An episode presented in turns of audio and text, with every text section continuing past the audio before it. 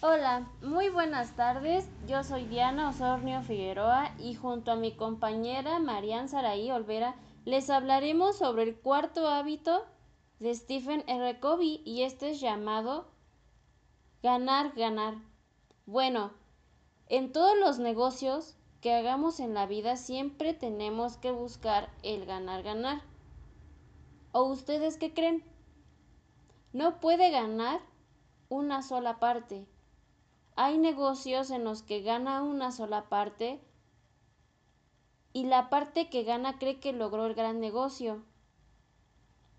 Pero no siempre es así, porque no tienen clientes permanentes. Este es el gran problema que tienen muchos negocios en la actualidad, que buscan compradores de una sola vez. Los compradores recurrentes, y eso a la larga afecta, es malo y fatal para ese negocio. Entonces, este cuarto principio se basa en que no hay verdadero beneficio si las dos partes no ganan, y por esto están los derivados del ganar-ganar y el gano-pierdes, donde no solo gana una parte, tu parte, y pierde la otra parte. El pierdo ganas, donde pierde una parte, la tuya, y gana la otra parte.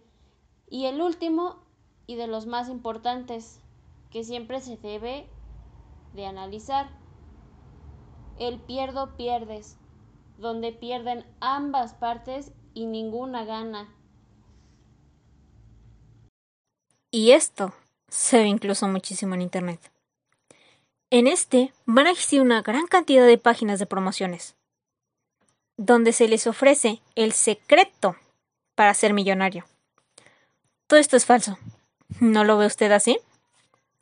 Pero, pero, estas personas hacen un uso sobre la motivación emocional del posible comprador, logrando así engancharlo y poder cerrar el negocio.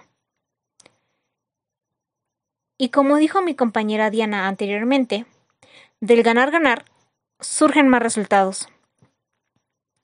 Ahora, siempre que se vaya a hacer un negocio, se debe pensar en que la persona con la que se relaciona uno también vaya a obtener un buen beneficio sobre este negocio. Por eso, al emprender un negocio propio, se busca que tanto una parte como la otra obtenga un buen beneficio, donde se logre el ganar-ganar y no alguna de sus variantes. ¿Quieren recordarlas? Gano pierdes, donde ganas tú, pero pierdes tu socio. Pierdo ganas, donde pierdes tú, pero gana tu socio. Pierdo pierdes, donde pierdes tú y tu socio. Ninguno logra obtener un buen beneficio. Ahora, ¿qué prefieres tú? ¿El ganar-ganar? ¿El perder-ganar? ¿El ganar-perder? ¿O el perder-perder? Solo tú lo decides.